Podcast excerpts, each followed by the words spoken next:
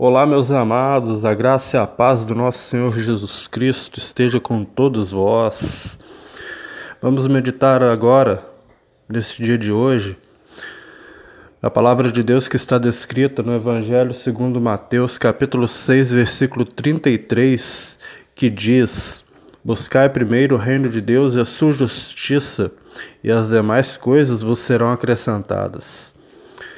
Então, meus amados, Tá certo que Deus tem inúmeros milagres para fazer na minha e na sua vida, mas antes de buscarmos esses milagres, vamos buscar primeiro a face de Deus.